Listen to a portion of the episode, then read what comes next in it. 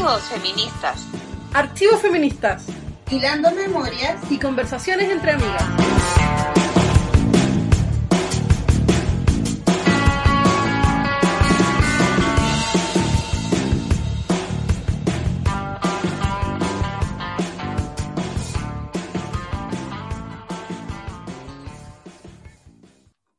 Bienvenidos a un nuevo capítulo de Archivos Feministas.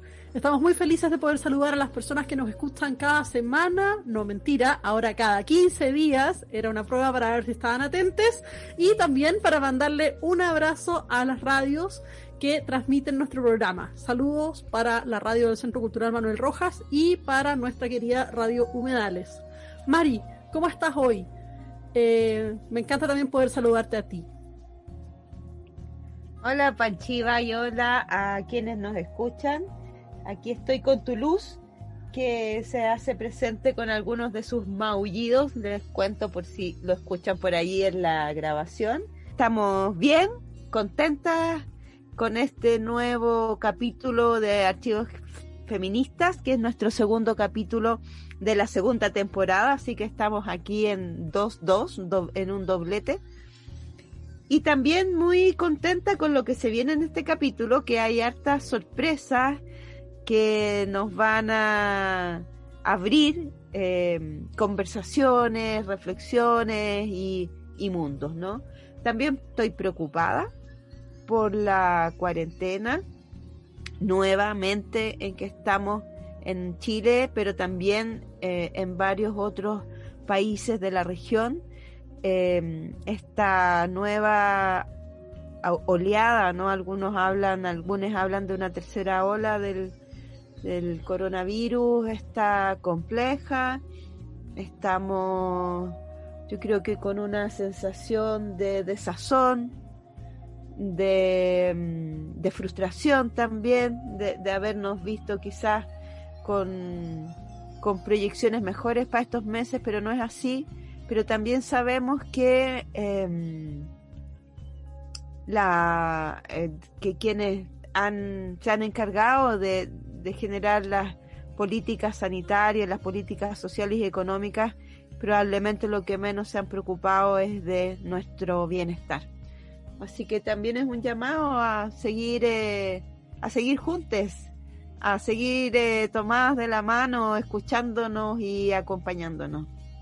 Sí, Mari, estamos en una situación compleja, en un escenario que, que viene bastante cargado de incertidumbres y también de rabia, ¿no? Por la gestión del gobierno en, en, términos sanitarios y en términos económicos, por la falta de ayuda y apoyo a las personas que por las cuarentenas tienen que dejar de trabajar o a las personas que no tenían un trabajo, incluso ahora cuando se decretaron estas medidas. Así que, bueno, vamos a seguir pensando sobre esto seguramente en los próximos capítulos de Archivos Feministas. Ciertamente este es un tema que nos va a marcar durante las próximas semanas, pero ahora corresponde que viajemos en el tiempo y que nos podamos aventurar a esta posibilidad de encontrarnos. Le damos las gracias a Claudia Batti, que es la amiga que va a hacer el viaje de hoy. Le mandamos un abrazo desde aquí directo a Buenos Aires. Hola Panchiva, hola María Estela, muchas gracias por la invitación a viajar en el tiempo con estos archivos feministas. Mi nombre es Claudia Bachi, bueno, soy feminista y trabajo como socióloga y profesora en la Universidad de Buenos Aires, donde formo parte de un colectivo de voces feministas en la universidad, donde intentamos articular el activismo, la docencia y el pensamiento feminista con los estudiantes. Eh, me puse a pensar en a dónde, con quién viajar y me di cuenta que una cosa que extraño mucho es viajar con amigas. Me encanta viajar con amigas, así que me parece una linda idea ir a buscar a dos amigas feministas que quiero mucho y que fallecieron hace unos años en distintos momentos y viajar con ellas a un momento del pasado reciente argentino que creo que actualiza nuestra actual potencia feminista.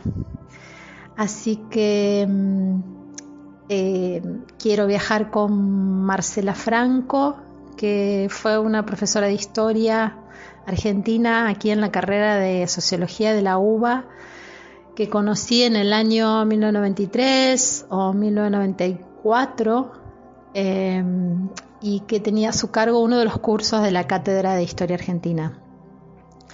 Y, y, fue muy genial la manera en que la conocí porque mm, fue el primer día de clases de ese año, de esa materia, que el profesor titular eh, introducía el curso y para hacerlo hablaba de distintas cosas, de la actualidad política de ese momento argentina, pero señalaba muy fuertemente la pérdida de interés por la política en esos años entre los jóvenes, decía, ¿no?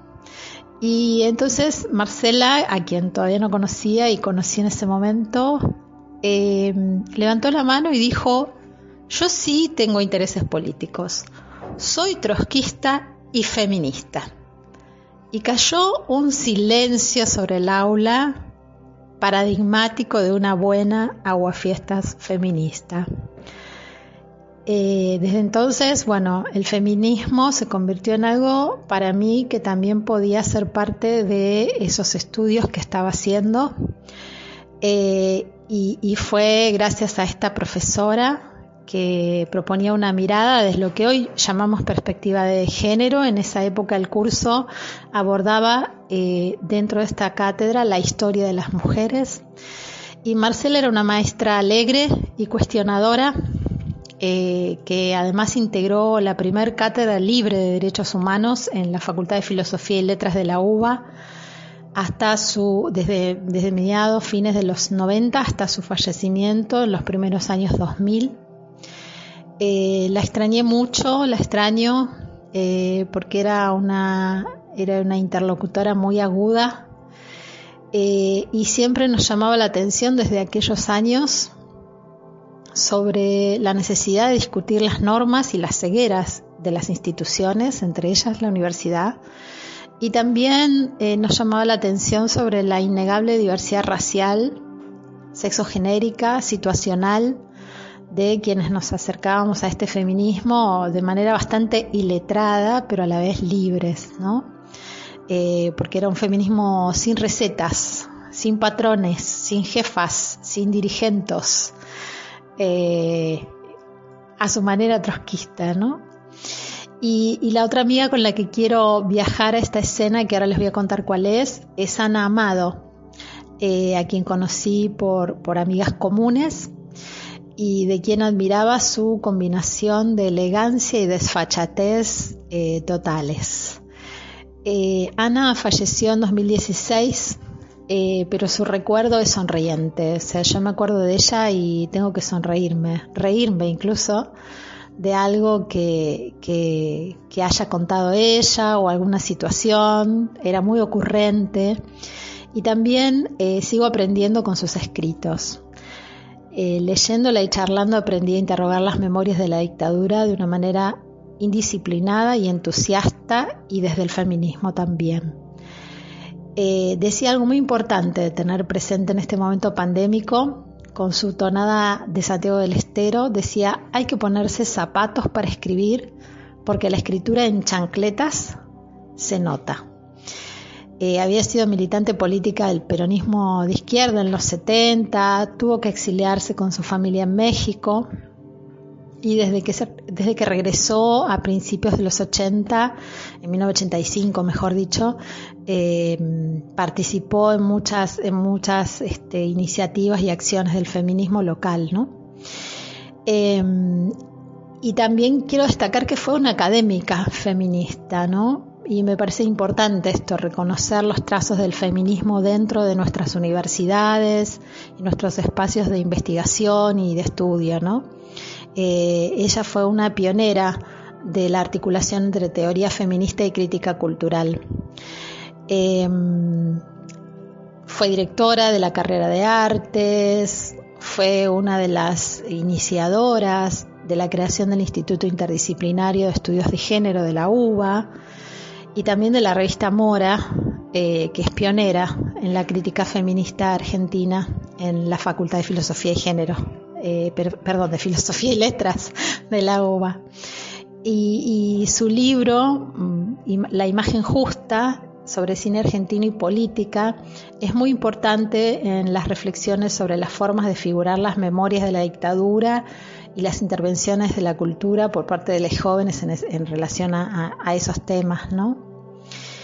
Eh, quiero que vayamos con ellas al, a la escena del 8 de marzo de 1984 a la Plaza de los Dos Congresos en Buenos Aires. Esta es una escena que yo solo vi en fotos, porque en ese momento vivía en otra ciudad y todavía no me había cruzado con el, feminismo. Eh, pero fue la primera manifestación por el 8 de marzo, por el Día Internacional de la Mujer Trabajadora en la ciudad de Buenos Aires, luego del final de la dictadura. Eh, y aunque si hoy vemos las fotos nos va a parecer que no es tanta gente, para ese momento fue una marcha muy, muy importante porque por un lado agrupó, digamos, se convocó desde diferentes organizaciones feministas de ese momento, ATEM 25 de noviembre, Lugar de Mujer, la Unión de Mujeres Argentinas, mesas de mujeres sindicalistas, de amas de casa, el Tribunal de Violencia contra la Mujer, la multisectorial de la mujer, que, reunía mujeres de distintos partidos y entre otros espacios. Eh, con lo cual fue, era, era una, es una foto con mucha gente para el 8 de marzo de 1984. Eh, y hay algo muy interesante en esas fotos que me hubiera gustado eh, participar, eh, que son las pancartas, ¿no? Fueron con unas grandes pancartas a las escalinatas del Congreso y las cosas que decían en esas pancartas, muchas de ellas seguimos diciéndolas hoy como reivindicaciones o bien como denuncias, ¿no? Eh, contra el patriarcado, por supuesto. Decían, el placer es revolucionario, pedían igualdad en el trabajo y los salarios, decían el machismo es fascismo, basta de muertes por aborto, mi cuerpo es mío, pedían la patria potestad compartida, denunciaban la violación como otra forma de tortura. Eh, bueno, esa plaza fue muy recordada y sigue siéndolo. Y me gustaría ir eh, allí con Ana y con Marcela, con algunas pancartas de esas que, estaban en esas fotos. Y, contarles a las compañeras de entonces, de 1984, que, que la calle feminista es potente, que sigue siéndolo, que aunque parezca lento, nuestras voces oradan al poder y avanzamos como el agüita en la piedra, como decía Violeta, y sobre todo quisiera ir a contarles que por fin el aborto ya no es clandestino en Argentina y que además de legal podemos hacerlo en cualquier lugar, gratuitamente, acompañadas con amigues, cuidadas, y que pese a, a, esos logros no vamos a dejar de agitar y de aguar la fiesta hasta que toda América Latina esté libre de violencias machistas y sexistas y seamos todas feministas. Gracias.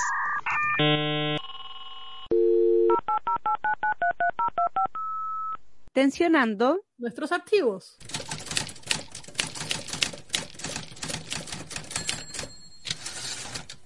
Hoy día vamos a comentar el libro Chonguitas, Masculinidades de Niñas, que está en el blog de Potencia Tortillera. Lo pueden buscar en internet. Este es un libro que fue editado por Fabitron, que nos acompañó en la primera temporada de Archivo Feminista, eh, fue una de nuestras entrevistadas, y por Valeria Flores, además de un texto de Andrea Lacombe. Este texto de editora La Mondonga Dark es del año 2013 y fue publicado en Neuquén, Argentina. Primero y eso lo vamos a ir conversando con Panchiva, yo creo, hablar en algún momento del término chonguitas, que, que, en Chile en realidad no se usa tanto, pero creo que ya varias personas que nos están escuchando saben de qué, a qué se refiere. Pero contarles también del proceso del libro, que recuerdo también la conversación con Fabitron, que ella también nos contaba, ¿no? Eh, cuando la entrevistamos, esta fue una convocatoria abierta que luego se convirtió en una convocatoria sorpresiva por el gran impacto y la gran cantidad de textos que, le, que les llegaron. Y esta convocatoria fue a eh, las condiciones para participar eran enviar una foto de la infancia que mostrara una, la expresión masculina, digamos, durante la, niñez, y un texto breve sobre la vivencia ¿no? de, de esta masculinidad, significada, interpretada desde hoy. Les llegaron 44 narraciones, la mayoría de ellas con fotos, tras que no, que también es súper interesante recordar que no siempre tuvimos el, acceso a fotos de hoy, ¿no? Que, hoy día hay fotos de todo, tenéis por el celular, etcétera, pero antes no era así. Y eso también muestra la diversidad de quienes mandaron sus relatos, que finalmente fue trascendió fronteras, no, fueron solo personas de Argentina, eh, también hay de Chile, de Perú, de México, del Estado español y de diversas ciudades y provincias eh, de Argentina.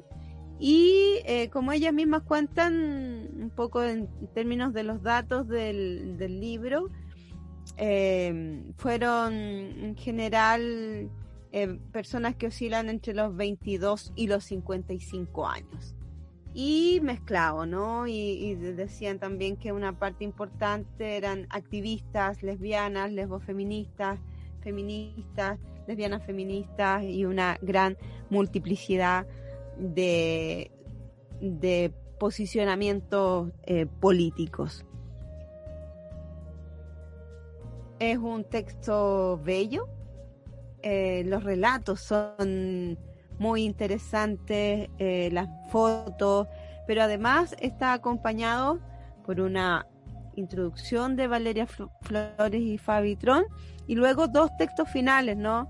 Que está ahí el texto de eh, uno de Valeria Flores y otro de eh, Andrea Lacombe, que de alguna manera hacen como una reflexión un poco más general. Panchiva, ¿por dónde partirías tú con el comentario y la conversación sobre este, sobre este libro, sobre Chonguitas? Creo que me gustaría partir con algo que tú enunciaste, Mari, pero que es importante seguir mirando, que tiene que ver con la palabra tonga. Es una forma despectiva de, referirse a ciertos cuerpos marcados como femeninos, comillas, o designados a partir de esa categoría, pero que están atravesados por ciertas formas que exceden lo femenino y que se pueden considerar asociadas a las masculinidades. Vamos a discutir largamente sobre esto porque eh, es necesario preguntarse qué es lo femenino, qué es lo masculino y cuáles son las relaciones de estas categorías con los cuerpos que van a construir sobre sí o desde sí o a partir de sus prácticas, hay muchas formas de pensarlo, eh, expresiones que tengan que ver con una u otra de estas formas de estar en el mundo. Entonces, claro, la, categoría tonga es un insulto, es una forma despectiva de referirse a, bueno, a, sujetos que exceden su género o que lo tensionan y, eh, tiene una carga además eh, de connotación relacionada con lo sexual. Se le dice a las lesbianas, eh, a las lesbianas camionas, pero este tonguitas es otra cosa, ¿no? Es la reapropiación tierna de este gesto despectivo. Y eso es muy bonito. Es hacerse una historia nueva a partir de una palabra dolorosa. Y ese ejercicio de reconfiguración del lenguaje que se pone en, en práctica a través de los textos que conforman este libro, a mí me parece súper interesante. Estamos hablando de un, libro del 2013, una época en que para los horizontes latinoamericanos, para Chile, para Argentina, con bastante fuerza, los discursos sobre lo queer habían eh, hecho ya una entrada fuerte y entonces aparecen palabras como lo torcido, teoría queer con C o con K, unas formas de torcer el lenguaje, de intentar ejercicios de traducción respecto a estas palabras. Y en ese contexto, Tonguitas también aparece como una posibilidad de reapropiación, digamos, queer de un insulto. Entonces me parece interesante pensar en eso. Es también la época en que aparecen textos súper importantes como, por ejemplo, la traducción de Masculinidades Femeninas de Judith Halberstam. La traducción del libro de Halberstam es del 2008, pero circuló masivamente más o menos hacia el 2013, 2015, y es un texto que nos permite reconfigurar los horizontes de las masculinidades y su relación con ciertos cuerpos o con ciertas formas de estar en el mundo. Tonguitas entonces va también a, a tensionar desde ahí un lugar muy interesante y va a dar cuenta de una reapropiación de ciertas formas de hacerse un cuerpo que estaban eh, prohibidas, que estaban castigadas, que eran complejas, que de repente no eran fáciles de transitar, pero que también pueden ser vistas desde una perspectiva relacionada con la alegría, relacionada con hacerse una historia, relacionados con reconocerse como cierto tipo de sujeto específico dentro de un horizonte ligado a los activismos, o una forma también de explicarnos nuestras propias historias y nuestras propias formas de hacernos sujetos eh, o hacernos un cuerpo relacionados con nuestro deseo, relacionado con nuestros imaginarios del género y con las formas en las que tensionamos los mandatos de la heterosexualidad obligatoria u otras normas que nos hacen mirar el mundo y mirarnos a nosotros mismos desde determinadas maneras. Por supuesto que el libro está construido, como decía la Mari, desde distintos relatos y hay relatos de personas que son lesbianas, pero también y, personas trans, pero también relatos de personas heterosexuales o que se reconocen como, como dentro del horizonte de, las prácticas ligadas a la heterosexualidad, o incluso personas cis que son capaces de articular un discurso sobre sus propias infancias más eh, o más queer. Está interesante eso, el libro es súper atractivo, la posibilidad de articulación de los discursos es súper amplia y tener 44 relatos sobre esto y poder recorrerlos viendo las fotos es de verdad un placer. Sí, es súper interesante lo que dice Panchivas.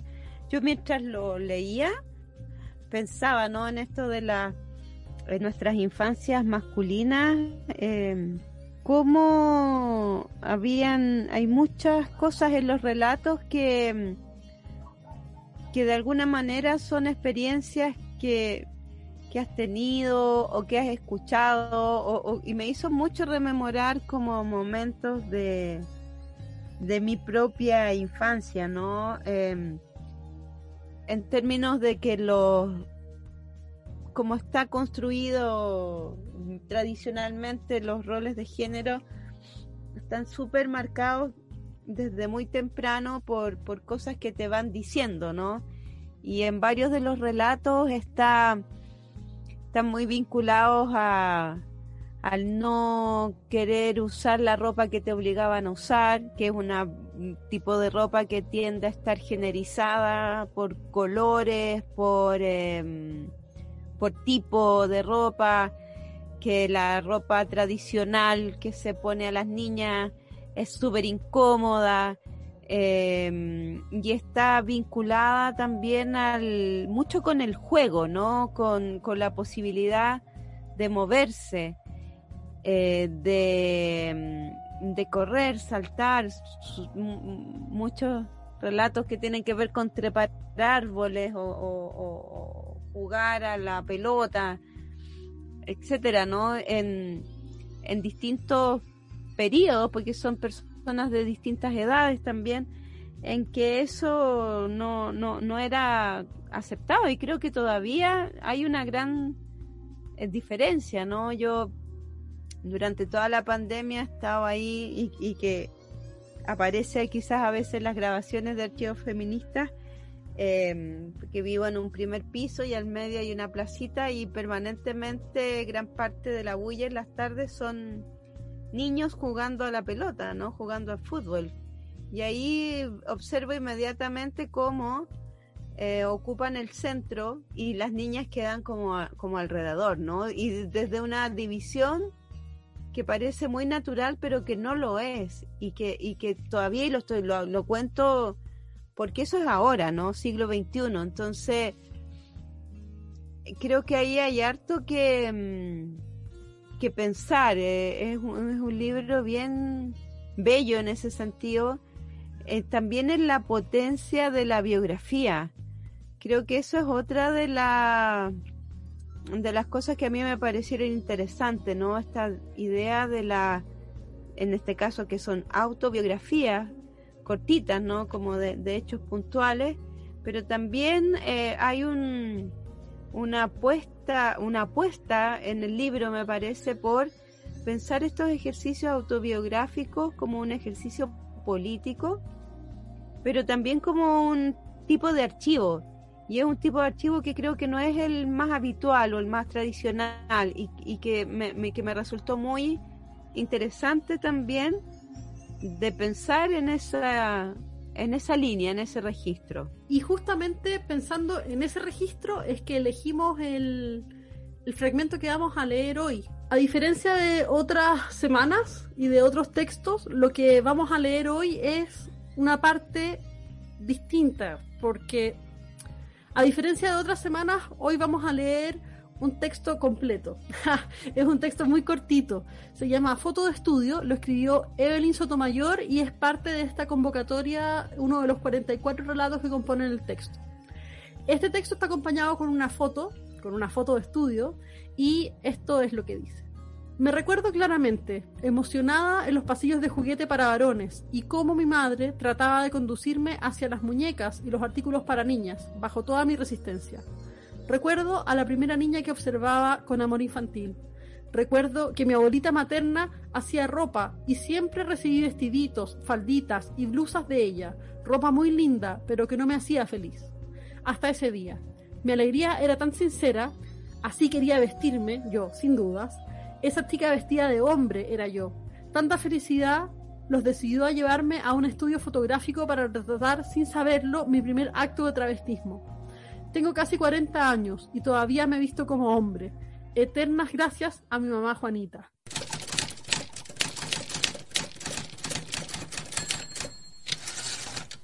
Estamos en nuestra sección Actuales Feministas con una invitada con quien queríamos hablar hace tiempo. Ella es Lucía Egaña. Nos acompañó también en la primera temporada en uno de nuestros y si pudieras viajar, que fue uno de los que nos voló la cabeza a Panchiva y a mí, y lo recordamos así con mucho cariño, pero también como estos viajes que te decían, oh, hay muchas posibilidades más, más allá de lo que imaginábamos, así que le damos la bienvenida a nuestros archivos feministas. Y te vamos a pedir, Lucía, que te presentes a ti misma, eh, como quieras, desde lo que quieras contarnos a nosotras y a quienes nos escuchan.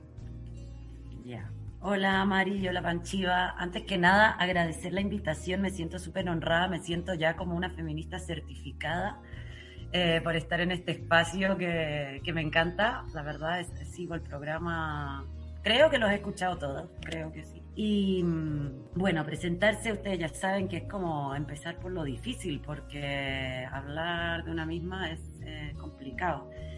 Pero yo, mm, bueno, soy eh, feminista, migrante, de la mayoría del tiempo de mi vida he sido migrante, nací siendo migrante, y eh, bueno, trabajo mucho con, con cultura, con arte, con video, con representación con escritura. Mm, tengo como la, gran suerte o el privilegio de trabajar eh, con, cuestiones que me interesan un montón y que no, son necesariamente así muy eh, racionales siempre, sino que tienen que ver también con, el cuerpo, con, la imagen y con la escritura también como una, desde su fuerza estética.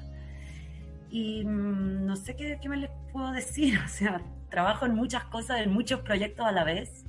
Estoy siempre en, distintas cuestiones, muchas las hago en colaboración con otra gente, no sola. O sea, me gusta mucho trabajar colectivamente y, he aprendido eh, mucho. Y ahora les hablo desde Barcelona, que es donde está mi casa, mi principal casa no me quiero extender mucho porque igual vamos a conversar y creo que ahí van a salir más cosas. Hola Lucía, estábamos conversando recién fuera de la relación, pero aprovecho de saludarte oficialmente y darte la bienvenida al programa, así como la Mari lo hacía recién. Ahora viene una pregunta que es un clásico. Quizás si, si has escuchado el programa antes ya la tienes media pensada incluso, ¿no? Esas son las posibilidades que da haber escuchado antes activos feministas. Y lo que te vamos a preguntar es cómo te acercaste por primera vez a los feminismos. Veo que te estás riendo porque ya, ya lo tienes pensado. ¿Cómo te acercaste por primera vez a los feminismos y cómo ese primer acercamiento sigue o no repercutiendo en las formas en las que estás pensando o en las que estás eh, poniendo en práctica esos em, elementos que conformaron tus primeras cercanías feministas. Cuéntanos sobre eso, por favor. Bueno, no la he pensado la pregunta, pero sí estaba preparada para recibirla. Em, y un poco como que la, pregunta supongo que ha estado fermentando dentro mío en los últimos días, pero no he llegado como a escribir algo o a, hacer un punteo muy claro. Eh, yo, yo, bueno, esto también un poco, ustedes lo saben, yo tengo un contacto con el feminismo que viene de mi biografía, porque yo soy hija de una feminista importante y famosa en Chile, que es la Soledad Rojas. Y bueno, ella eh, cuando, cuando volvió a Chile, que volvió conmigo, que yo tenía seis años, empezó a vincularse de forma mucho más activa al movimiento feminista en Chile, que yo nací en Alemania. Em, y ella hizo la Agenda Mujer durante muchos años, como, más, como 20 años casi. Entonces, eh, era algo que estaba presente en mi casa, o sea, las agendas llegaban a mi casa, la Sole se pasaba todo el año haciendo la agenda, eh, buscando alianzas con organizaciones sociales. Eh, bueno, yo crecí rodeada de muchísimas feministas, de muchísimas lesbianas también, que creo que fue algo súper importante también en mi formación, en mi formación como persona, como tener lesbianas de referentes y como lesbianas ahí viviendo sus vidas como, no, no, como una representación lejana, sino como una presencia cotidiana. Y, y también, ah, bueno, mucha cercanía también, como la Sol le iba a los encuentros feministas de Latinoamérica y el Caribe y volvía con cosas, o sea que había ahí una cosa que creo que eh, estuvo presente desde que yo era niña, muy niña, de ir a asamblea desde los ocho años o cosas así, que eh, no participaba yo como una participante de la asamblea, pero estaba ahí y veía a muchas feministas conversando y discutiendo y, y a problemadas, porque las feministas siempre plantean problemas, eh, o sea, problematizando también. Así que eso creo que es, es, algo como que es clave en mi relación con el feminismo, ineludible, y quizás es como afortunado que yo haya podido encontrarme también en, en los feminismos a los que yo me he ido vinculando, que a veces tienen que ver con con los feminismos que ha, que ha impulsado y que ha habitado mi mamá y a veces no también. Pero esa posibilidad también de, de tener diálogos feministas desde las diferentes, desde las diferencias del feminismo. Eso ha sido como una, una suerte que he tenido. Eh, a veces he tratado de hacer memoria de cuando me enuncié como feminista por primera vez, porque en un, en un tiempo, aunque escuché el último programa y se, y se habló de este tema también, creo que la Olga Grau lo mencionó, eh, de que a veces una no se enunciaba como feminista, aún si lo era, algo así. Eh, para mí, yo sí pensé muchas, muchas veces que el momento en el que una se decía a sí misma feminista, era un momento igual importante, como de reconocimiento y de, ponerse en el mundo desde ahí. Y yo creo, cuando he tratado de hacer memoria, que yo eso lo hice quizás como en, en la adolescencia, como los 14, 15 años, más o menos, que empecé a, a considerarme eh, feminista. No sé si, si tuvo un correlato específico en algo realmente, pero bueno, me, me consideraba así. Y después yo creo que eh, han habido como elaboraciones que yo he hecho de cuestiones biográficas que no tienen que ver con esta relación con el feminismo, pero quizás experiencias, ¿no? Como el, no sé, experiencias como la experiencia del aborto, la experiencia de la migración, la experiencia de la violencia sexual, como experiencias que una va teniendo eh, corporalmente y que el feminismo te sirve para sobrevivirlas, para darles un sentido, para pensarlas desde distintos lugares, para pensarlas de forma agenciada. Eh, así que yo creo que eso también ha sido como algo que desde, desde mi actualidad yo puedo ver como eh, cuestiones eh, que han tenido que ver con distintas formas y momentos de tomar contacto con el feminismo y de, y de sentirte parte eh, de eso. Em, después yo cuando me, yo me vine a, a Barcelona como a los 24 años, eh, más o menos. Y, y ahí empecé a tomar contacto con temas desde una perspectiva, un espacio feminista que yo no había considerado, que, que son, por ejemplo, temas que con la Panchiva nos, resonaron juntas, como la relación de la tecnología y el género, o, o temas, eh, temas que, me, que, que, que, llegué a conocer mmm, en est con esta gente con la que me empecé a juntar, que son el transfeminismo, expresiones como la pospornografía, cuestiones que tenían mucho que ver con el cuerpo, con la sexualidad. O sea, me, me, metí de cabeza en el tema de la sexualidad, pero de cabeza, digo, literalmente, o sea, no es que se me metió a la cabeza, sino que yo metí la cabeza en eso, y como la cabeza como punta del cuerpo entero. Y, también han sido espacios en donde yo he podido, o sea, que el feminismo me ha abierto una posibilidad de pensar esas cuestiones de forma muy encarnada, muy encuerpada también, de pensar mi propia sexualidad o, u otras formas posibles de, existir. Pero también creo que, para cerrar, el feminismo en, en, esta relación me ha dado la posibilidad de cuestionarlo también. Y eso es una posibilidad que también da el feminismo. Entonces, son, eh, digamos que son unos, unos recorridos que no son eh, caminos muy estables, sino que son bastante así como llenos de ramificaciones. Eso, amigas. Interesante, Lucía, eh, eh, escucharte y pensar en... A mí me pasó como me hablabas pensar en distintas temporalidades, ¿no? La, la agenda feminista que hacía la Sola Roja era tan importante y además fue durante tantos años que y sabías en marzo si estaba la agenda o preguntando y creo que habíamos muchas como feministas de las que somos de más años atrás que, que lo usábamos y que, y que esperábamos la agenda, pero también todas estas temporalidades distintas, ¿no? Y estos distintos momentos. Quería preguntarte por esta posibilidad que señalabas, si, si pudiéramos profundizar de, de tener diálogos feministas, pero también desde la diferencia, desde las tensiones, desde los cambios, ¿no? Como, cómo ha sido tu experiencia y también pensando en estos ejes que, que hablabas, ¿no? De las experiencias desde la migración, eh, en torno a la sexualidad eh, y a la violencia, a los cuerpos, ¿no? ¿Cómo, cómo, cómo ves esa posibilidad que, que a veces me parece que es algo en lo que nos entrampamos harto, ¿no? Que, y, cortamos esto, estas posibilidades de diálogo. Sí. Eh, bueno, yo en mi experiencia eso ha tenido que ver la posibilidad de tener diálogos desde las diferencias en, el, en los, desde las diferencias de los distintos feminismos ha sido algo que yo percibo que ha estado facilitado por los afectos. Eh, en el sentido de que a pesar de que las, los debates feministas nunca son simples, siempre son complejos, es más fácil compartir diferencias si uno tiene afecto con esa gente.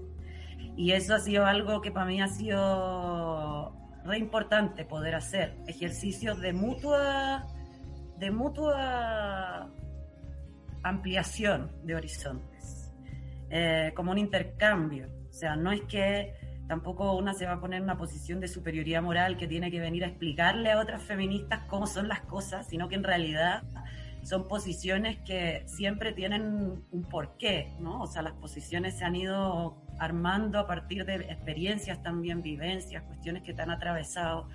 Y en ese sentido, eh, claro, yo mm, he, podido, he podido compartir eh, diferencias de una manera quizás más saludable, más constructiva, más afirmativa, cuando hay un espacio comunitario afectivo común. Eso no existe siempre, o sea, yo en este momento histórico y en este contexto en el que vivo, por ejemplo, el feminismo trans excluyente, no tengo tanta gente en mis redes de afectivas que sean trans excluyentes, por lo tanto, mi manera de debatir con esa diferencia eh, carece de ese espacio afectivo y amoroso que podría eh, generar un debate más constructivo. Y eso es, es, bueno, es, una lástima, la verdad, pero mm, bueno, hay, hay, diferencias que tampoco son, eh, que no se pueden conciliar a veces también. O sea, porque hay posiciones, el feminismo es tan diverso que también tiene sectores que a mí me parecen deleznables, o sea, que, que, que están en disputa conmigo misma y que yo no, eh, no voy a pactar, no voy a hacer pactos con ciertas cuestiones, ¿no? Entonces, en ese sentido, claro, cuando veo el feminismo racista, por ejemplo, que hay un montón de feminismo racista, el feminismo trans excluyente, el feminismo prohibicionista del trabajo sexual, o sea, son cuestiones con las que yo no voy a no voy a pactar sí puedo debatir en un ambiente que yo prefiero que sea privado, no un show de televisión, sino que un ambiente privado de afectivo. Por eso me molestan también estos debates públicos como entre, ah, ya invitamos a una contra la pornografía y a una pornógrafa, invitamos a una puta y a una antiputa. Es como, no le, no le veo un sentido profundamente como para que pueda realmente hacer un proceso de transformación eh, profundo. Lo veo más como un espectáculo.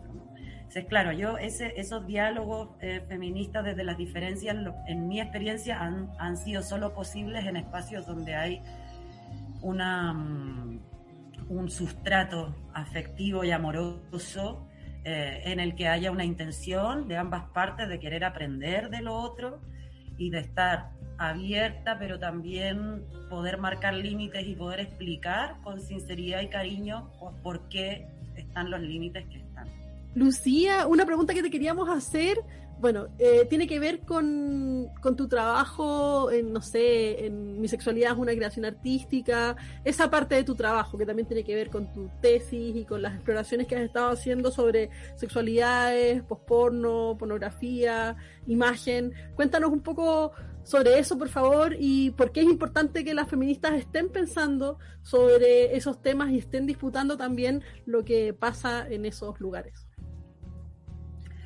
ya, complicado, tú sabrás, Panchiva, es complicado hablar de lo que uno ha investigado en la tesis doctoral brevemente, es complicado porque son como temas que uno ha estado revisando desde muchos lados, pero a mí siempre me ha interesado la representación y también yo, bueno, yo estudié arte, o sea, como he estado muy vinculada a la imagen. Y em, de alguna manera eh, yo creo que sentí también la influencia que tenían las imágenes en, en mí y en mis bueno, la gente que tengo alrededor, la influencia que tiene todo lo que es la representación, los productos culturales, etc. El, el posporno cuando lo conocí realmente me produjo unas sensaciones muy ambivalentes entre una atracción súper irracional y una repulsión casi moral. Y en esa contradicción, creo que esa contradicción me, me produjo cierto morbo y ciertas ganas de ir como a meter la cabeza ahí, la cabeza y el cuerpo entero y fue súper interesante porque en, e, en, ese, en ese ámbito de cuestiones, bueno, no sé si es algo, estoy hablando quizás del postporno como si fuera algo de común conocimiento, bueno, para explicar muy, muy sintéticamente lo que es el postporno, diría que son como unas producciones explícitas sexualmente, pero que tienen eh, un, un, impulso detrás que es eh, político y creativo, no comercial fuera de la industria y tienen una vocación muy transgresiva en relación a lo que han sido las representaciones tradicionales de la sexualidad. Eso por decir algo muy general como por dar un contexto. Eh, yo caí en un, en un colectivo que había en esta ciudad donde vivo que se dedicaba a hacer estas prácticas y yo me puse a colaborar con estas prácticas. Primero haciendo, hice un documental que es el que mencionaba Panchiva, que se puede acceder online, está colgado libre, se puede descargar también tiene subtítulos a distintos idiomas, está súper accesible. Y, pero a partir de hacer ese documental, yo también sentí la necesidad o la inquietud o el deseo de experimentar un poco también de qué significaba eso, qué significa exponer públicamente el cuerpo, qué significa pensar una sexualidad diferente, qué, qué significa realmente eh, y, poder cuestionar incluso lo que al interior de ese grupo considerábamos cuerpos diferentes o prácticas diferentes. Eso también me llevó a, reflexionar críticamente sobre, eh, em, digamos, cuáles son los cuerpos que tienen mucho más fácil eh, eh, desnudarse, exponerse, y qué, y tienen, o bueno, es que pasan, hay muchas cuestiones ahí que aparecen, ¿no? O sea, no es que las mujeres se expongan, o sea, hay ciertos cuerpos a los que les sale mucho más fácil exponerse, tienen que ver con la delgadez, con la juventud, con la blanquitud, con una serie de cuestiones que, eh, que no solo son eh, las representaciones del sistema, sino también de cómo nos representamos nosotras mismas. Eh, hice, hice un tiempo y todavía, bueno, lo volvería a hacer, unos talleres que se llaman zonas corporales desautorizadas y que tiene que ver con trabajar con las propias zonas del cuerpo que una misma decide no mostrar.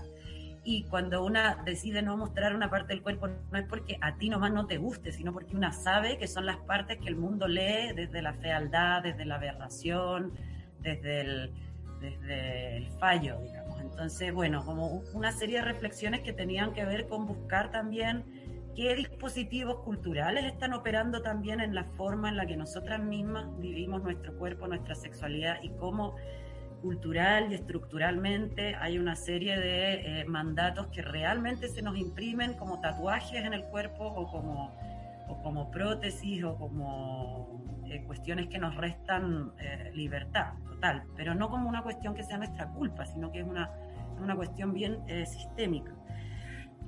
Eh, para mí el, trabajo con porno ha sido eh, súper interesante por eso, por todas las reflexiones que ha podido eh, desencadenar y también por todas las resonancias que puede tener en los distintos lugares del mundo. O sea, también yo tengo la suerte de conocer a, bastante gente que trabaja en relación a la sexualidad, al género, al cuerpo, a la representación en, en América Latina, en Ayala y eso también ha sido una forma de poder eh, salirse un poco del discurso blanco que hay en torno a la sexualidad eh, cuando se piensa la sexualidad de forma universal también, como si la sexualidad fuera una cuestión que tenemos todas y que funcionen todas de la misma forma.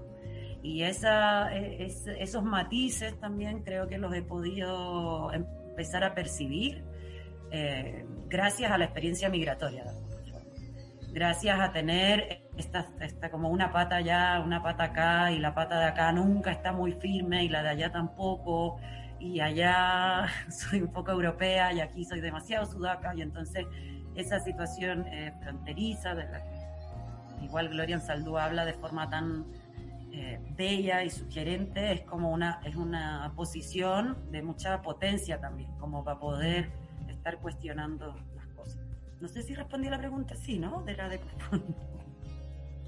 escribí postporno, ¿no? Sí, Lucía, em, también eh, preguntarte por los proyectos en que estás ahora, si, si nos puedes contar eh, más precisamente. Con Panchiva también hemos visto la experiencia del museo Mami. Em, estuvimos mirando la página y nos pareció súper eh, potente y la idea, ¿no? Entonces preguntarte, bueno, por ese proyecto, pero también por, por, otros los proyectos en que estés que nos quieras contar o cosas las que estés pensando también. Sí, la Musea Mami es un, proyecto bastante colectivo con compañeras de distintos, de distintos lugares de la región eh, de América Latina. Eh, que llevamos trabajando desde el 2017 y fue una idea eh, que surge de la pregunta de cómo hackear el odio, un poco, cómo hackear los discursos de odio. Y salió un prototipo que era imaginar este museo del futuro ambientado en mil años en el futuro, en el 3021. Y eh, este museo iba a, tener, iba a tener una colección que iban a ser obras de arte y arqueología de las respuestas creativas a las violencias no quisimos hacer un museo de violencias, sino de las respuestas creativas que del feminismo salían a esas violencias. Eh, como pensamos también que era una forma más afirmativa de pensar también en esta potencia de la creatividad feminista que, que nos está rodeando, que a veces no la, no la vemos como en la dimensión que tiene, ¿no? porque es una creatividad que surge muchas veces desde la falta de recursos, no solo materiales, sino también temporales, de unas vidas que se dedican al feminismo por una pulsión, por una necesidad, pero que son una, las feministas siempre están haciendo mil cosas, tienen poco tiempo, tienen poca plata y, de ahí también sale un tipo de creatividad muy particular. que es distinta a la del arte de los museos, es una, es una creatividad muy diferente. Así que la Musea Mami la lanzamos el 19 de febrero, que es el Día Internacional de la Caída del Patriarcado, que sucederá, sucederá en el 2052 y que es el viaje en el tiempo que, que hice en el programa. Y bueno, es un proyecto que nos, que nos encanta y que está abierto. Aprovecho de decir que si entran a la página museamami.org y entran a la pestaña de participa, pueden abrirse una cuenta muy fácilmente y hay un formulario para subir obras de arte para que formen parte de la colección de la musea. Así que invito a toda la, la audiencia de archivos feministas porque todas conocemos alguna obra de arte que puede ser una acción, puede ser un cartel, puede ser un lema, puede ser una canción, puede ser una performance, cualquier cosa que sea eh, eh, que tenga creatividad feminista, o sea, casi todo lo que hacen las feministas puede ser un, texto también, un libro, un, cartel, un afiche, lo que sea. Ese es uno de los proyectos en que estoy eh, y que tengo la suerte de colaborar con muchas compañeras eh, de distintos países. Y por otro lado, bueno, como les decía, siempre estoy en, en hartos proyectos. Últimamente he estado haciendo uno que se llama desclasificación bibliográfica, que también llevo varios años haciéndolo y que tiene que ver con... Eh, nace de una, de una imagen de sentir mi cabeza llena de referentes que son puros hombres blancos eh, heterosexuales, son los que han escrito la teoría toda la teoría del mundo, y de pensar cómo puedo ir vaciando eh, estos espacios para que pueda, para facilitar la entrada de nuevos, de nuevos discursos, de nuevas referentes y de nuevas formas de pensar. Y, en la última etapa de la desclasificación bibliográfica trabajé con tres eh, artistas, con, con Luna, Enrique, Claudia, bueno, Ibero también cuatro, que me ayudaron a analizar todas las bibliografías citadas por cinco señores muy connotados del pensamiento progresista. Eh, gente que leemos y que son buenos más encima. Y eh, sin caer en esta cosa de diferenciar el lo que esta diferencia muy patriarcal de que da lo mismo la vida porque es algo independiente de lo que la persona dijo, digamos como si las ideas fueran independientes de la vida que la gente ha llevado, como para anular esa, esa separación, eh, decidí no analizar lo que decían estos señores, sino analizar cómo lo decían. Y el cómo lo decían es a partir de una serie de citaciones a otros señores blancos como ellos, que son todos de cuatro países del mundo. Y em, entonces, nada, estuvimos investigando las, las biografías de las bibliografías, viendo todos estos señores por quiénes fueron financiados, dónde estudiaron, cuáles eran femicidas, cuáles abusaban. Información es difícil igual de encontrar. Y a partir de eso, bueno, estoy preparando como cómo se va a materializar eso, pero decir que, que en el pensamiento occidental que se lee en las universidades y en, la, y en las bibliografías de las, de las escuelas y todo, eh, hay ciertos cuerpos que están 100% ausentes. O sea, eh, las mujeres trans, las mujeres negras, eh, bueno, la gente racializada en general, que no sea europea, las mujeres mm, blancas existen en muy, muy menor medida. las personas sin estudios universitarios están totalmente ausentes, es decir, hay una serie de sujetos que están ausentes de el código fuente de lo que produce el pensamiento con el que a través del cual pensamos. Entonces eso, eso me parecía súper eh, grave y todo el proyecto de desclasificación bibliográfica está orientado como a cuestionar esa, esa, ese código fuente de, de nuestro pensamiento. Eh, en relación también a eso, a las formas de pensar, estoy, estoy terminando una investigación que también lleva un par de años, que es una investigación que se llama Metodologías Subnormales, y que tiene que ver con pensar las metodologías de investigación, pensar, eh, bueno, por un lado, cuestionar las formas en las que se ha tendido a investigar eh, desde esas mismas posiciones que enunciaba antes y ver qué otras eh, formas de producción de conocimiento existen y cómo cómo sería eventualmente posible. Yo no, no creo que yo sea capaz a través del libro que estoy haciendo, pero sí es como un, un granito de arena que se suma a la masa crítica de personas que estamos cuestionando las formas de producción de conocimiento.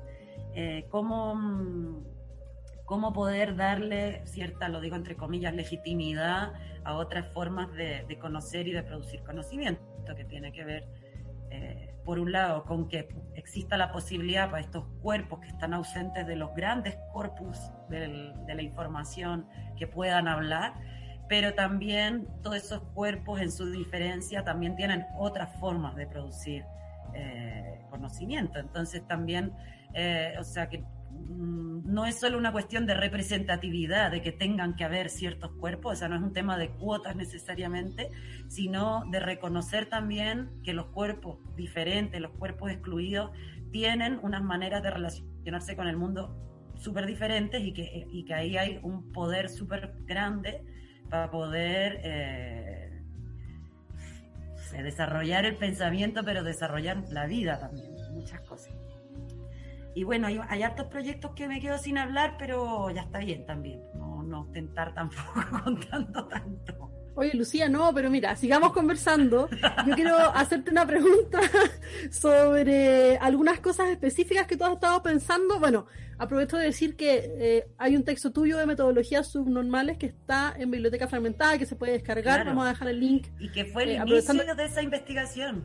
Fue el inicio, ese texto fue el inicio de esa investigación. Es un texto añoso ya, como del 2012 creo, que para mí es como la prehistoria, pero ese fue el principio, o sea, ahí está como el, el germen de, de, de, preguntarme por qué me están pidiendo una metodología en esta investigación cuando yo estoy metida hasta el cuello en la investigación y, y, y por qué me piden sistematizar esto que estoy sistematizando de unas maneras que, que lo estoy haciendo pero que para ellos no son válidas.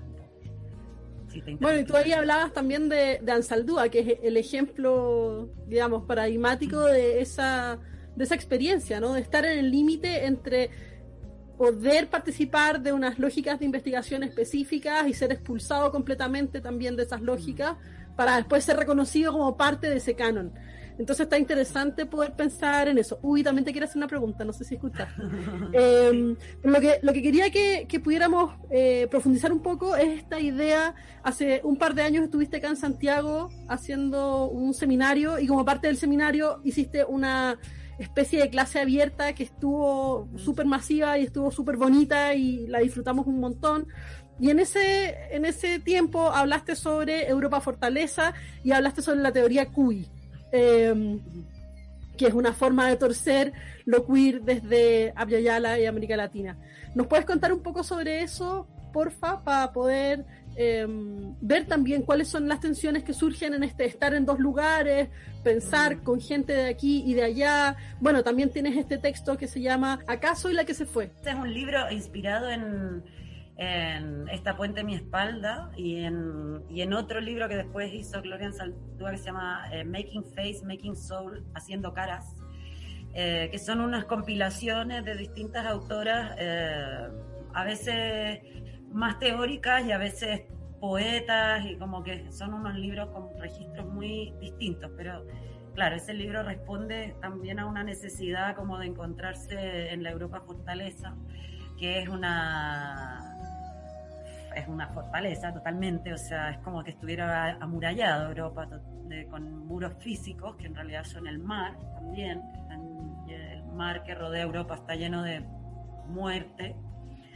Y, y no solo una cuestión, eh, no solo una cerrazón eh, física a nivel de amurallamiento, sino eh, Europa se va clausurando a través de muchas cuestiones. Yo ahora estoy esperando a ver cómo, cómo se clausura Europa, por ejemplo, en relación a las vacunas del COVID. Cómo, cómo se va a clausurar Europa en relación al VIH, porque en Europa ya se toma PrEP y el VIH cuando estén en cero en Europa van a poder tener otros dispositivos de, de, cerramiento de esta, esta fortaleza. Eh, pero claro, eh, sí, sí creo que es eh, súper interesante compartir con eh, compañeras, compañeros de Abya Yala, eh, también aquí, o sea, también las que están aquí. Yo aquí soy amiga de un espacio, por ejemplo, que se llama Tic Tac, que es un espacio transfeminista antirracista, mm, donde hay muchas compañeras y compañeros de América Latina y que, y que también desde aquí a veces se cuestionan eh, ciertas cosas que parecen eh, naturales, como el tema, no sé, la asimilación de lo queer, por ejemplo.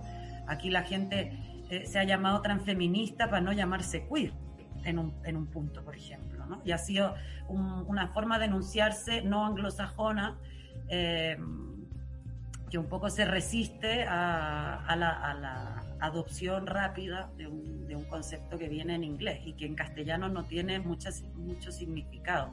La operación, digamos, que se hace con la palabra queer, de transformarla de un insulto a una forma de autoenunciarse, no funciona mucho en castellano porque no significa ni un insulto ni una palabra, entonces más bien como un tag, ¿no? como un, bueno, un anglicismo, pero que hay que estar permanentemente traduciendo. En ese sentido, varias compañeras eh, y compañeras de Ecuador principalmente eh, son las que empezaron a hablar de lo cuy, que es, eh, es un, un, animalito, lo que se conoce como los ratones de laboratorio, conejillos de India, tiene muchos nombres. Los, y en, en, en, el mundo andino son los cuy, pero eh, en, el, en el mundo europeo son los conejillos de indias, cosa que tampoco es casual, como que haya esa relación, ¿no? Un conejillo de indias que en realidad no es de la India, sino es de Aviala, pero como los, europeos creían que eh, América era la India, entonces incluso en la manera de llamarlo hay como una, una confusión geográfica. Eh, pero bueno, las compañeras de la Pacha Queer, yo creo que fueron, al menos de, lo que yo tengo conocimiento, las primeras en, eh, en decir explícitamente que ellas no eran queer, sino que eran queer. Y que y, entonces, eh, a través de esa figura, yo creo que se resignifica un montón eh, lo que puede llegar a ser lo queer, porque además, ¿no? De que hay muchas compañeras y personas que han cambiado la forma de decirlo queer. Eh, que le han puesto una K, que le han puesto una C, por ejemplo, Val Flores, que creo que sería una excelente invitada en el programa, eh, usa la C, eh, la agenda queer usa la K, o sea que ya hay como una serie de búsquedas de cómo llamarlo de otra forma, ¿no? Pero cuando, cuando aparece la forma del cuy, del animalito, creo que se produce como una, una, emancipación más radical del referente que es la palabra anglosajona. Em, creo, que esta, creo que estas reflexiones y estos em, juegos de palabras, pero que también tienen que ver con, con, cuerpos, la verdad, no son un ejercicio así nomás enunciativo. Eh, no sé, están, están ahí y yo, y yo siento que la gente o sea que para mí ha sido muy importante poder estar en, diálogo con personas eh, de allá, pero también estar en diálogo con personas de allá acá, que también es como diferente, o sea, es muy difícil emanciparse, esto lo estaba hablando ayer con una amiga, muy difícil emanciparse de esta idea que sigue, esta idea colonial, que sigue presente, muy viva, de que cuando uno está en Europa está como triunfando, te está yendo súper bien, está todo genial, cuando en realidad, en la realidad, no es así. O sea, muchas veces uno está súper precarizada, sin acceso ni siquiera a los derechos básicos que suele tener una persona. Pero hay este imaginario colonial que está vivo y que a veces es muy difícil eh, no ser cómplice de ese, de ese imaginario. Y, y, eso produce mucha contradicción, es como, es como complicado, ¿no? Porque porque en realidad no es así, porque en realidad aquí hay mucha violencia racista también, y es una violencia racista que también se ha, bueno, al menos como lo siento yo, también se ha eh, transferido colonialmente a América Latina, eh, a través de, la, de la supervaloración de lo blanco, de lo europeo, etcétera. Entonces, son, eh, son cuestiones complejas, porque también cuando una vuelve está volviendo de un modo a veces colonial, como a explicar cosas o a contar experiencias, o, y esa, esa cuestión es como contradictoria y cómoda, incómoda, pero eh, siempre en la contradicción y en la incomodidad hay, hay un material súper fértil para pensar con más complejidad las cosas.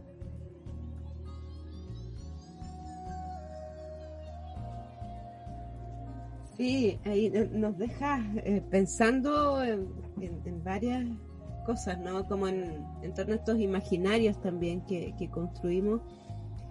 Y creo que una manera también de romperlos es esto, es conversando eh, y, yendo también como a lo que empezamos al inicio de la entrevista, pero ya estamos llegando al final oh, de nuestra entrevista y así como la primera pregunta, hay una última pregunta que siempre eh, se la hacemos a todas nuestras invitadas a Archivos Feministas, que es la pregunta sobre cómo te imaginas en el futuro o qué deseas, ¿no? Pensado el futuro desde donde tú quieras, eh, puede ser el presente, no sé, desde el lugar que tú quieras, pero ¿qué deseas? ¿Qué te, qué te imaginas para ti en, el, en un futuro? Tengo que decir que me da mucha pena que se acabe esta conversación porque me gustaría quedarme conversando mucho más y también escucharlas más a ustedes. Eh, pero, eh, como conversar más, pero eh, voy a contestar la última pregunta con el dolor de mi alma. Ah. Bueno, hay una, hay una posible respuesta a largo plazo, que es la propuesta de Mami, que es como pensar en mil años más, el patriarcado ya no existe y eh, eh, podemos llevar a cabo en lo práctico eh, todas las ideas que tenemos ahora de cómo resolveríamos ciertos problemas. y hay otra, otra y, no me voy a centrar en esa respuesta, porque igual en, en Mami ya lo está planteada, pero voy a pensar un poquito como en un futuro no tan lejano. Y mm, bueno, a mí, a mí lo que yo deseo para el futuro es que haya más justicia, o sea, en un sentido amplio, que haya más justicia. No, realmente el mundo me parece súper injusto y, y, todo eso es la fuente mayor de mi rabia y de mi inconformismo. Por un lado, la rabia, mm, en mi caso, la, la puedo, eh, estoy, busco constantemente formas en, a través de las cuales canalizarla y poder eh, generar una acción eh, afirmativa y transformadora, pero también es cierto que vivo en rabia, o sea, vivo con mucha rabia y, muchos elementos del mundo me dan rabia todos los días. Em, de alguna manera yo quisiera, y también siento que, de alguna forma trabajo para eso, eh, quisiera que, que, lo micropolítico tuviera un poco más de de reconocimiento quizá. O sea, siento que, que la política se ha planteado en, en, relación a lo macro muchas veces y que el trabajo que al menos yo hago y que muchas feministas hacen eh, es bastante en lo micro y bastante en lo más pequeño. Y de alguna manera cuando llegó el COVID y todo el desastre que generó el COVID, eh, a mí también me sirvió para pensar en cómo algo tan microscópico podía cambiar el mundo, o sea, como para encontrar un, ejemplo fáctico de cómo algo tan pequeño que ni siquiera se ve eh, puede transformar tan profundamente las dinámicas y la, y, la operatividad completa eh, del sistema planetario y ponerlo en, en aprietos de alguna manera. Obviamente, como el mundo injusto, las soluciones a ese descalabro fueron eh, para beneficiar a unos pocos y todo eso, ¿no? Pero, pero solo pensar en el hecho de que algo microscópico pudiera em, desequilibrar, desajustar tanto las formas en las que se estaban haciendo las cosas, como que a mí sí me hizo eh, tener de nuevo una esperanza en que esas, esas pequeñas micropolíticas puedan realmente eh, desajustar y desequilibrarlo todo y mm, esperaría que, eh, bueno, eso, eh, desearía que eh, esos pequeños gestos y esas pequeñas prácticas que no tienen mucha legitimidad a veces en los grandes discursos políticos fueran cada vez más reconocidas. Y que, y bueno, y dentro del feminismo deseo que el feminismo racista, el feminismo trans excluyente, eh, no tenga tanto poder político que tiene ahora. Porque son pocas personas, pero tienen el discurso de la macropolítica y entonces tienen eh, lugares a través de los cuales eh, difunden sus ideas. Y realmente me parece que son ideas que, que están aliadas con la injusticia. O sea, por eso por eso las cuestiono tanto y estoy aprovechando también este programa para decirlo porque necesito decirlo, como necesito ocupar los poquitos espacios que, que, hay, como para decirlo, porque en la televisión están los otros discursos y como en todos los grandes medios están, están estos otros eh, discursos. Entonces, como mm, hay una, hay una, hay una, una idea que quizás tiene que ver con lo micropolítico también, y con esto quizás puedo cerrar, que es eh, hay una una mujer de Brasil que se llama Vilma Piedad, no sé si la conocen, y que ella ha hablado del concepto de doloridad en lugar de sororidad. Y que me parece súper interesante porque la sororidad plantea una hermandad entre mujeres por el solo hecho de ser mujeres y la verdad es que yo, eh, si bien en ciertos espacios donde hay solo varones y hay una mujer, sí, mm, de alguna forma me solidarizo con esa mujer, pero en el mundo también viendo la enorme diferencia que tenemos entre las mujeres y las distintas formas de ser mujer también que existen, me cuesta cada vez más encontrar algo en común necesariamente por el solo hecho de ser mujer. Y el, la noción de doloridad en realidad habla de unas alianzas posibles a través del dolor y que sí creo que, que aporta un matiz necesario a la, a la sororidad que, que está ya desprestigiada en, mi interior de alguna forma, eh, para reenfocar eh, las posibles alianzas que podamos entretejer entre personas a través de lo que nos ha dolorido, de lo que nos ha producido eh, dolor. Y eso también me parece que es una cuestión mucho más micropolítica que macro, ¿no? O sea, tiene que ver también con experiencias del dolor que a veces son muy íntimas, que son personales, aunque siempre están conectadas con, cuestiones a gran escala, ¿no? Pero que operan desde lo pequeño. eso eh, me, gustaría desear un futuro que estuviera atento a lo pequeño, a lo menor, son a lo pequeño, a lo menor y a lo, y a lo incluso a veces invisible. Qué bonito deseo y qué bonita posibilidad de, cambio de, de, foco también, que es un una apuesta por una apuesta por encontrarse de otra manera y una apuesta por dejarse sorprender también. Gracias Lucía por estar en Archivos Feministas, por acompañarnos hoy, por querer quedarte conversando. A nosotros también nos encantaría poder conversar más rato y poder hacer más eh, preguntas y pensar juntas todas estas cosas que nos estás proponiendo. Así que, bueno, quedamos siempre conectadas y con ganas de seguir. Gracias a ustedes, me parece que es súper importante el trabajo de Archivos Feministas porque también eh, tiene que ver un poco con lo que decía ahora último, o sea, con, con poder hacer un archivo del feminismo a partir de las pequeñas historias de las feministas también, y de sus biografías y de su oralidad, que también es un formato que la historia no ha desdeñado un poco a veces lo, lo oral. Entonces me parece súper importante y radical el proyecto que están haciendo, chiquillas, así que las felicito y les agradezco también. Gracias, gracias por aceptar esta invitación, por esta conversación y nos vamos a seguir encontrando, así que creo que tienen que venir ahí más conversaciones y, cosas compartidas, así que muchas gracias Lucía. Un abrazo grande desde acá. Recomendaciones pop. Hola amigos de Archivo Feminista, soy Rocío Alorda, integrante de la red de periodistas feministas y primera vicepresidenta del Colegio de Periodistas de Chile.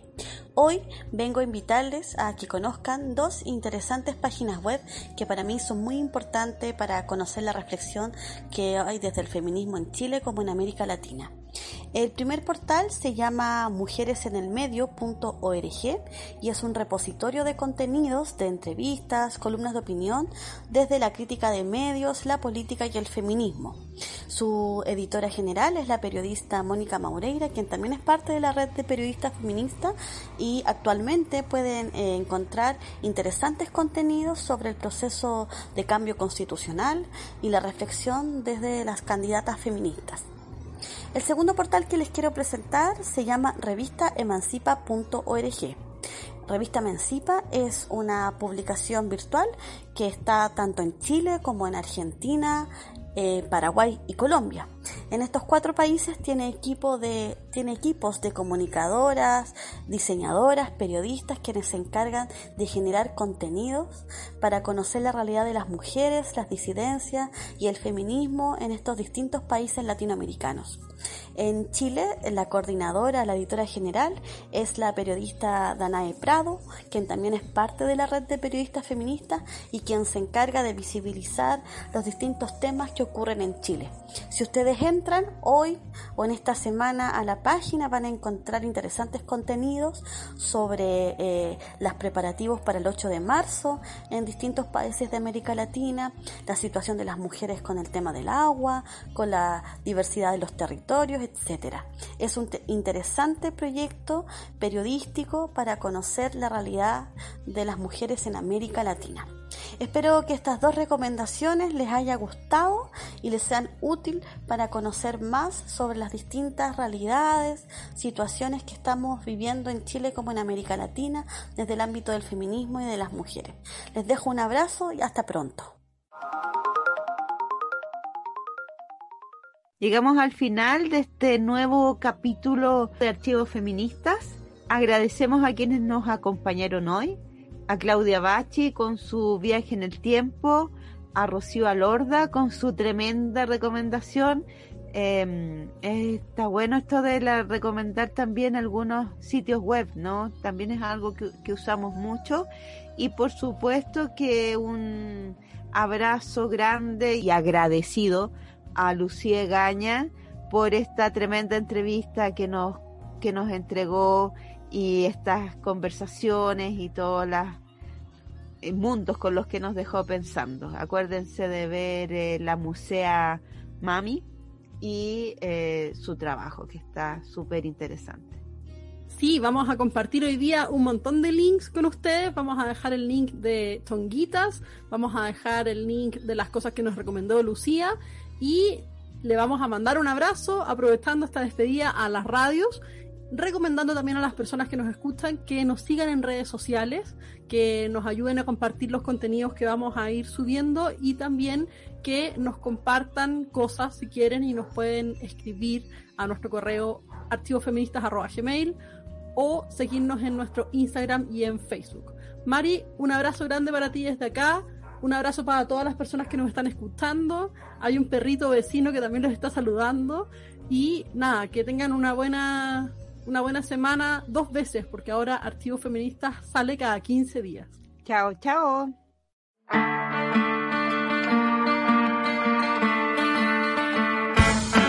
Archivos feministas. Archivos feministas. Hilando memorias y conversaciones entre amigas.